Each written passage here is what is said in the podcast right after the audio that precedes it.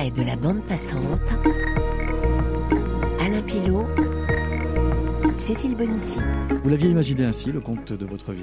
Ben non, si on l'imagine, c'est plus un conte. Il faut Mhm. que lui-même il se fasse. euh, Il se fait par vous, il passe par vous, parce qu'un conte, il passe toujours par quelque chose, hein, par quelqu'un, par euh, c'est tombé sur moi.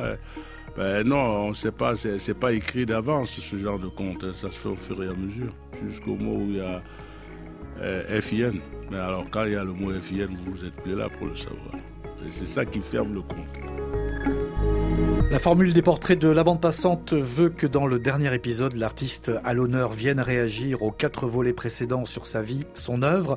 Manu, en septembre 2019, était encore très enthousiaste à l'idée de commenter ici son parcours, mais il en a, hélas, été autrement puisqu'il nous a quittés avant que nous n'ayons pu terminer ce portrait.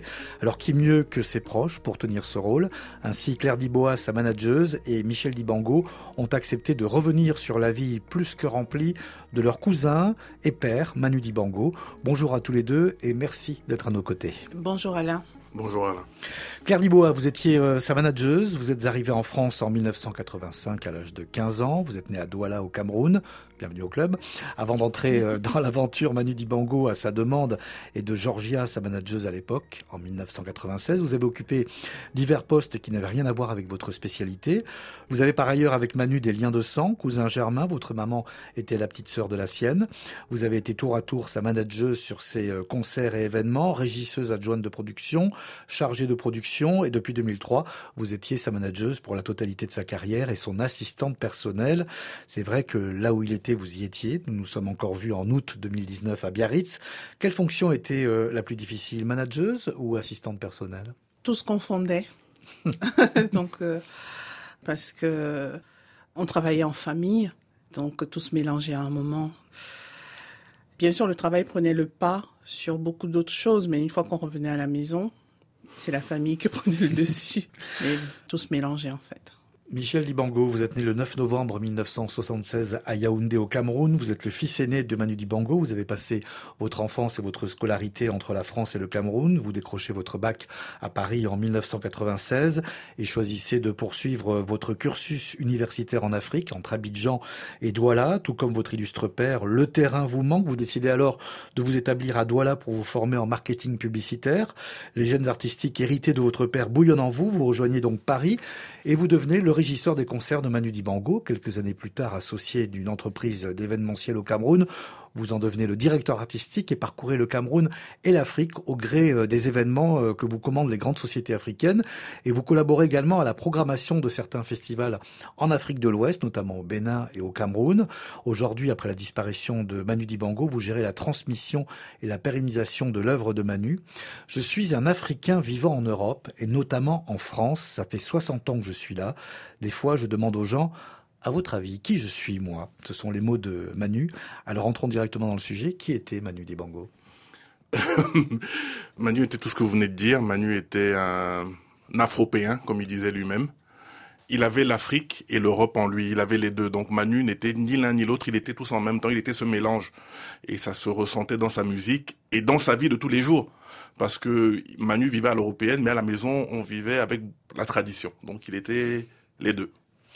Si le nom de Dibango a toujours rimé avec Saxo, c'était aussi avec ça.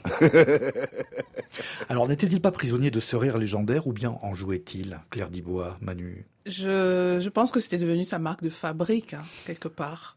C'était son logo. Voilà, s'il pouvait le déposer, euh, il l'aurait fait. Et, Ma- euh, Manu, c'était le crâne rasé, les lunettes et et, le le rire. rire.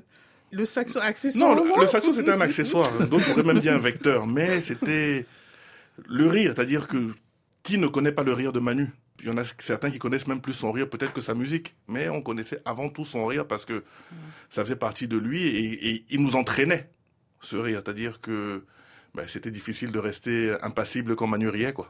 C'était, c'était un peu son empreinte aussi, parce que euh, j'ai des fois des souvenirs euh, quand on passait le, le contrôle des visas dans les aéroports. Et très souvent, euh, c'est, arrivé quelquefois, même, même en France, hein, quand on venait de l'étranger, que les policiers le laissent passer sans regarder uniquement parce qu'il riait et que donc eux aussi ils éclataient de rire. C'était son visa. Euh, tout oui, à fait. C'était son passeport et son visa. Une éducation très rigoureuse, on en a parlé dans le premier épisode. Quand son père rentrait à 18h, il devait être à la maison. Son père issu de l'ethnie Yabassi. Et quand ses copains catholiques jouaient, il ne pouvait pas jouer avec eux. Et lui, quel père était-il, Michel? Ben, disons que il était un père différent selon l'enfant qu'on est. C'est-à-dire que moi, j'étais le garçon, et j'ai une sœur aînée, et j'ai une petite sœur. Donc moi, j'ai, j'ai connu bien comme il faut le côté rigoureux. Parmi les quatre épisodes précédents, qu'est-ce qui aurait pu le plus vous marquer, le plus vous émouvoir Et comme nous ne sommes que des êtres humains, qu'avons-nous pu oublier d'important dans ces six décennies de carrière Claire Dibois. Moi, il m'a semblé que rien n'a été laissé de côté.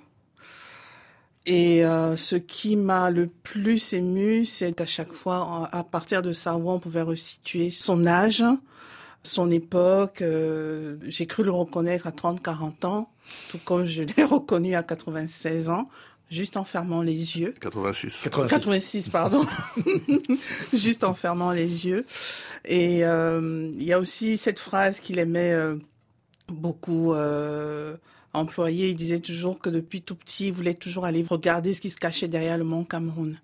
Et je pense aussi que c'est ce qui a un peu rythmé toute sa vie, tous ses mouvements, les découvertes, l'envie d'aller découvrir ce qui se cache derrière la montagne. Pour lui, il fallait développer le sens du merveilleux, surtout pour les enfants déshérités, culturellement parlant. Manu prévoyait de mener plusieurs masterclass avec les enfants d'une association. Laquelle était-ce? Parce qu'il y a une école de musique dans l'Isère qui porte son nom, à Beaurepaire. Dès qu'il pouvait, il y allait. Il avait donné rendez-vous au directeur de cette école euh, au mois d'avril. Il devait revenir, comme il revenait souvent au mois d'avril là-bas, et passer un peu de temps avec les jeunes de l'école de musique euh, juste avant les vacances. Il avouait son inquiétude sur euh, l'état de la France, un pays qu'il avait vu grandir depuis son arrivée du Cameroun en 1949 à l'âge de 16 ans. Ne comprenant pas la violence de cette société, les gens qui ne se parlaient plus, qui se criaient dessus, qui ne manifestaient plus, mais cassaient avec cette impression que le pays était malheureux, que les gens étaient devenus violents par frustration. Pourquoi n'a-t-il pas eu envie de retourner vivre au Cameroun, Michel? La question ne se posait pas pour lui, c'est-à-dire que Manu euh, était camerounais. Dans tout ce qu'il avait de plus cher, il était camerounais. Mais Manu vivait en France. Il avait euh, ses habitudes, il avait sa vie ici, et je ne pense pas qu'il se serait vu ailleurs que là où il était à ce moment-là. Euh, ses meilleurs amis étaient décédés, euh, ses racines camerounaises, au final, elles étaient avec lui, et il n'avait pas besoin d'être au Cameroun pour se sentir camerounais. Donc euh, la question ne se posait pas. Autant sur, sur la fin, la France, c'était... Oui, c'est-à-dire ce que devenait la France l'inquiétait beaucoup, mais il se voyait pas vivre ailleurs que dans son Champigny, quoi. Voici le choix musical de Claire Dibois.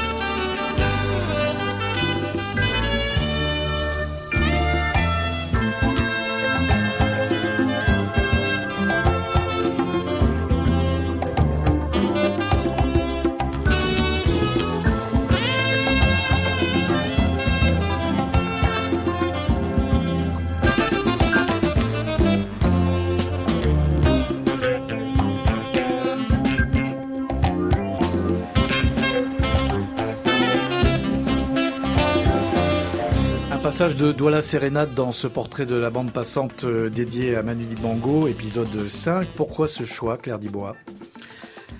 C'est une chanson qui me touche beaucoup euh, parce qu'elle est aussi empreinte de beaucoup de nostalgie.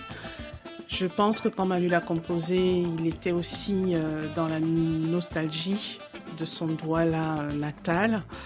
Et plus tard, j'ai aussi eu l'explication. C'était la chanson qui ouvrait la plupart des concerts et notamment les derniers concerts symphoniques. Donc il a découpé les arrangements en trois parties. Euh, donc la première partie concernait l'état de Douala à l'époque avant euh, la colonisation, donc comment les gens vivaient avec leur rythme, etc. L'arrivée ensuite des Européens. Et la troisième partie, c'était le mélange de, des Douala et des Européens. Et c'est tout ça qui composait cette chanson en fait. Donc euh, je pense que quelque part il voulait retrouver ce Douala qu'il a quitté à 15 ans. Et je, quand je l'écoute, je vois toujours, j'essaie toujours de l'imaginer sur le, au gare en train de, en train de voir euh, euh, sa ville et ses parents euh, s'éloigner à mesure que le, bateau avance. On parlait tout à l'heure de, son inquiétude sur l'état de, la France. Comment aurait-il vécu ce confinement, Michel? Il aurait très très mal vécu ce confinement. C'est-à-dire que c'est la chose qu'on se dit tous les jours, c'est que Manu n'aurait pas supporté les restrictions. Manu, c'était un homme d'habitude. Il avait besoin d'aller voir ses amis, il avait besoin de voir ses petits-enfants, il avait des rituels comme ça. Et le fait de le priver de ces rituels, c'est quelque chose qui lui aurait fait peut-être plus mal encore que le confinement en lui-même. Mais Manu est aussi une personne âgée, donc on, on aurait dû le ménager plus que d'autres. Il était forcément une population plus à risque. Donc ça aurait été vraiment quelque chose de très très complexe. Et bon, bah écoutez, euh, Dieu en a décidé autrement, donc la question restera juste une projection. Claire? Manu était très autonome. Donc le matin, comme euh, disait Michel, il avait ses rituels. Il fallait qu'il prenne sa voiture, qu'il aille voir son buraliste, euh, ses copains, qu'il aille au café euh, du quartier prendre son café avec ses amis du quartier, Bernard et les autres. Voilà, donc il aurait très très mal vécu cette période, d'autant plus que ce qu'on ne dit pas toujours, c'est que la scène lui aurait aussi énormément manqué, ses musiciens. Et rester toute une longue période sans monter sur scène, ça aurait vraiment été un déchirement pour Manu. Alors peu le savent aussi, mais il lui est arrivé euh, de faire du théâtre et il jouera le personnage de Duke Ellington avec Jérôme Savary dans une pièce reprise pour la télévision. En quelle année était-ce et pour quelle raison avait-il accepté et qu'avait-il gardé de cette expérience? Alors c'était en 95. J'étais pas là à cette époque-là, donc je peux pas dire. Ayant vu la pièce, et l'ayant vu évoluer. Donc, euh, je pense que c'était d'abord euh, un grand témoignage d'amitié de la part de Jérôme Savary de l'avoir euh, convié. Et puis Duke Ellington, ça aussi été un de ses maîtres spirituels. Donc, il ne pouvait pas refuser. Il était très heureux dans ce rôle-là. Manu, c'est simple, dans sa voiture, il n'écoutait que des stars de son époque, Duke Ellington, Charlie Parker et j'en passe. Donc sa voiture, c'était en même temps sa, sa discothèque. et bon, des fois, c'est vrai que quand on faisait tout un trajet avec lui dans sa voiture, quelquefois on, s'ennuyait un peu parce qu'on aurait voulu écouter autre chose. Mais il était baigné là-dedans. C'est vraiment un enfant du jazz. Il écoutait sa musique? Il écoutait parce qu'il était toujours en train de, de dire qu'une euh, chanson n'est jamais finie. Donc, euh, il trouvait toujours quelque chose à refaire, il notait. Il y a des, il y a des cahiers de musique il partout. Avait des cahiers de musique partout, dans la maison, dans la voiture. Il écoutait des sorties de studio. Quand il sortait de studio, il avait besoin de la bande. C'est-à-dire que Manu, c'était quelqu'un qui avait besoin de, du CD. à l'époque, moi, j'ai connu l'époque des cassettes où Manu, dès qu'il sortait du studio, ou de, même de concert, il avait besoin de mettre la cassette. Mais lui ne relevait que ce qui n'avait pas été. Mais de lui, hein, pas des musiciens, c'était toujours lui il cherchait toujours euh, la, perfection. Il y avait du positif quand même de temps en temps? Euh, Manu, en ce qui le concernait, il était très critique. Voici le choix musical de Michel Dibango.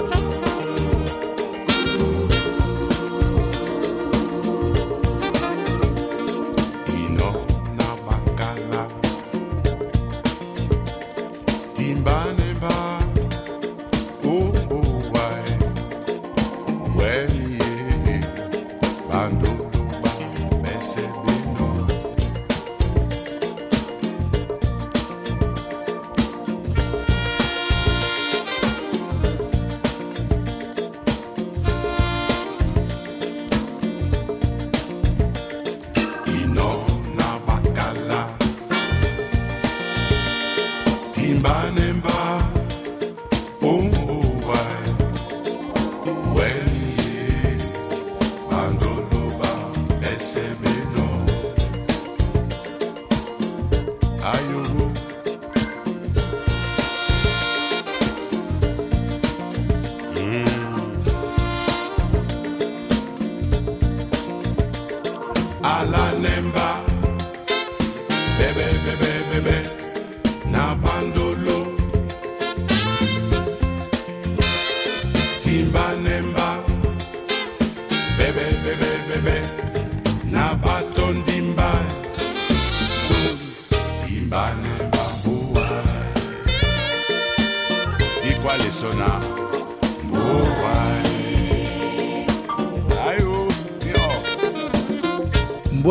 Michel Dimango, vous nous expliquez euh, les raisons qui vous ont poussé à sélectionner euh, cette composition ben, Disons que cette chanson, pour moi, c'est un moment de retrouvailles entre mon père et moi.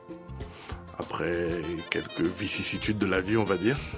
Et euh, en fait, cette chanson marque pour moi une première étape de retrouvailles et en plus, ça marque aussi le début, en ce qui me concerne, de la collaboration professionnelle. Parce qu'il m'a quitté jeune homme, encore fougueux, et me retrouvait un peu plus assagi, on va dire. Et Quel âge aviez-vous à ces retrouvailles? Euh, Ça, je devais avoir euh, oula, 21, 22 ans, je pense. Et voilà, c'est ça, ça, marque ça. Et en plus, les paroles sont très profondes. Qu'est-ce qu'elle raconte? Ben, l'envie de rentrer chez soi, de retrouver les siens, en fait. Voilà, et il rentrait chez lui et il retrouvait les siens dont, moi, ou moi je rentrais chez moi et je retrouvais les miens dont lui. On le met, on, le met dans le sens qu'on veut, mais c'est ça. Donc c'est une chanson qui me touche pour ces raisons-là. Nous avons évoqué le théâtre tout à l'heure. Côté cinéma, il existe un film sur le fameux harmoniciste Toots Tillman, où il apparaît avec sa femme. C'était en 1959 ou 1960, je crois. Un hasard, ils étaient allés le voir en concert et à l'entracte, ils se sont levés alors que la caméra tournait. Il était jeune et avait des cheveux, d'ailleurs, se souvient-il. Euh, tout ça pour dire qu'il était amateur de jazz profondément. Qu'est-ce qui lui séduisait dans ce genre musical? Je pense que c'était quand Manu est arrivé en France, à l'époque des colonies de vacances. Je crois que c'est là où il a découvert un peu le jazz, c'était le bouillonnement de l'après-guerre. C'était la mode de l'époque. Et donc, lui, vivait avec son temps, avec ses copains et tout. Donc, ils étaient fascinés par tous ces géants du jazz, par Saint-Germain-des-Prés, tout ce bouillonnement-là. Et euh, je crois que c'est tout ça qu'il a gardé en lui. Et il, avait toujours souvent une expression, il disait que le jazz, euh, c'est une euh, belle fleur qui a poussé dans le fumier et que quelque part, pour que lui, en tant qu'Africain ou d'autres Africains s'intéressent au jazz, c'est un peu le retour du bateau. C'est-à-dire que le bateau qui a quitté l'Afrique avec des esclaves qui ont donc euh, fait éclore le, jazz et après donc ces Américains-là reviennent ensuite vers l'Afrique, vers l'Occident, l'Europe entre autres, et ils rencontrent donc de nouveau des Africains pure souche qu'ils ont quittés. Et là, il y a quelque chose d'autre qui se met en place. Et je pense que c'est ce qui définit aussi un peu sa musique, qui était fait de d'aller-retour, de va-et-vient, de pont. Je étais un peu comme ça sur tout le continent. Ah, mais c'était un, il était profondément un amateur de jazz. Il connaissait tout. Ah oui, il connaissait tout, tout, tout sur le jazz. Euh. Michel Non, mais c'était ça, Manu, c'était la fusion. Et le jazz, pour lui, c'était la fusion. Ça venait, euh, voilà, de, de, la soul des esclaves qui sont remontés. Ils ont créé, voilà, tout ça. Et Manu, il se voyait lui-même comme un pont entre tous ces continents-là, parce que lui, il a grand, c'est-à-dire qu'il a été bercé dans son enfance par les musiques euh, de chez nous. Il est arrivé ici en Europe, il a emmagasiné ce jazz-là, ce jazz euh, qui a amené jusqu'au rhythm and blues et tout ça, mais il a, il, a bouffé de tout ça. Et après, lui maintenant, il a ressorti ça, mais à la sauce Manu. C'est ça qui a donné euh, mais toute cette musique euh, qui était comme ses vêtements, c'est-à-dire c'était un patchwork quoi. Et vous, vous, parliez de Fleur tout à l'heure, euh, Claire Dibois, et euh, je ne peux pas m'empêcher de rappeler qu'il s'était accaparé Petite Fleur de Sidney Béchette aussi. Oui. Et voici la fleur musicale qui va lui permettre d'être reconnue dans le monde entier. Ça va toujours? On va bouger un peu là On va s'occuper de vos jambes là un peu? Hein, ça fait partie de l'affaire quand même. Faut dire le sol. Hein, le sol est là, mais il faut les jambes aussi. Bon, voilà les jambes qui arrivent.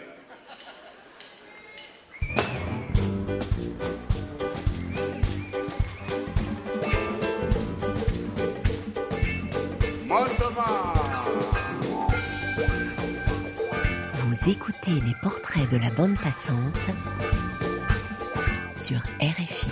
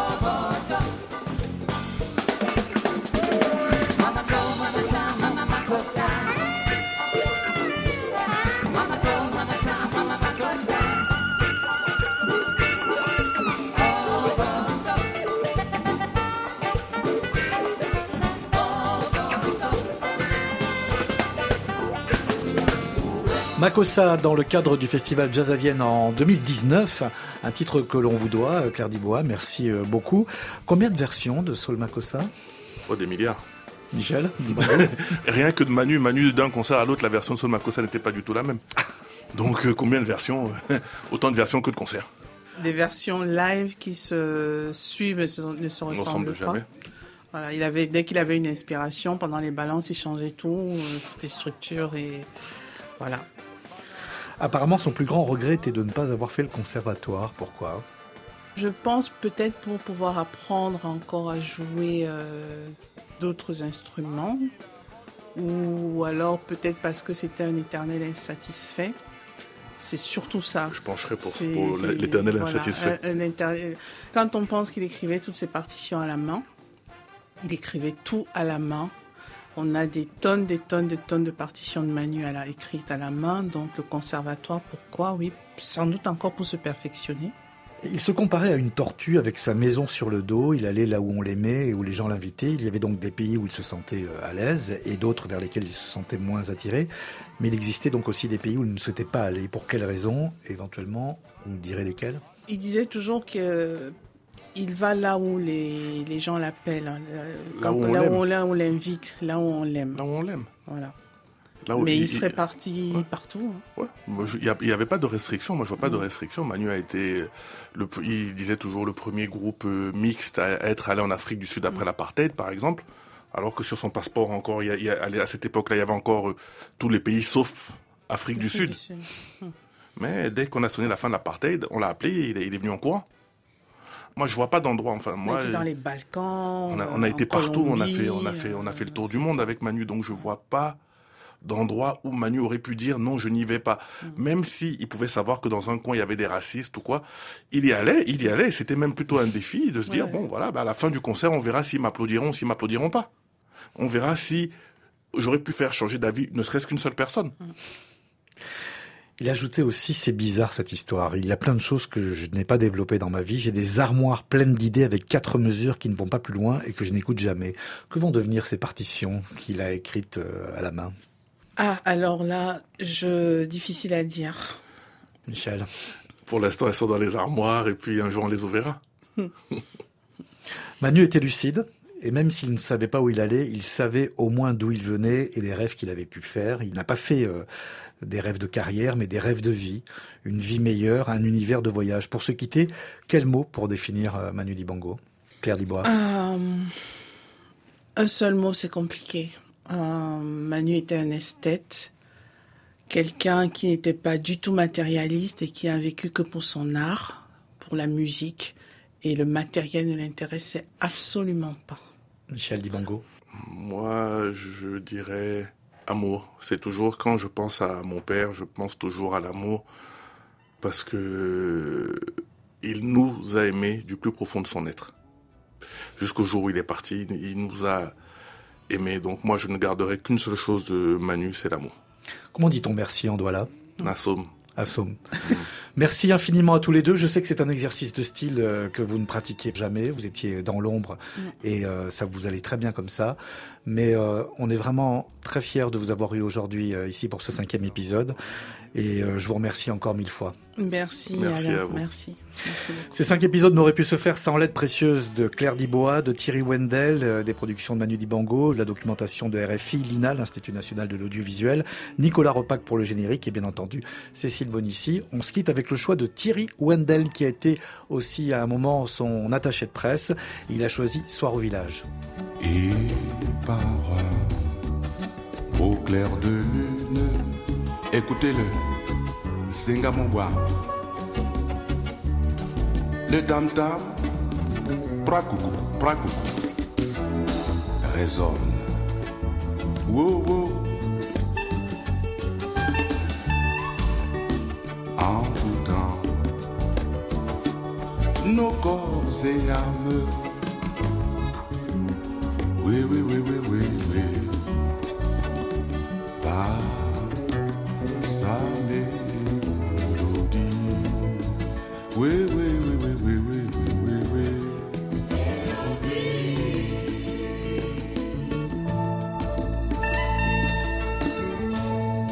gendarme et le guide. Clair de lune.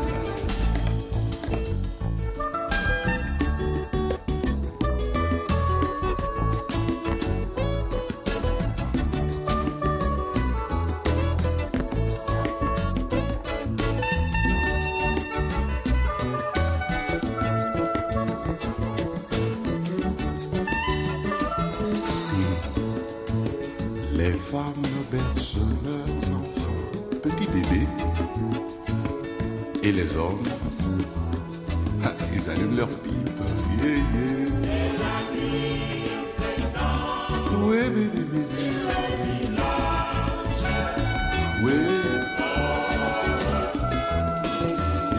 village. Village, village, village, village, village, village. Village.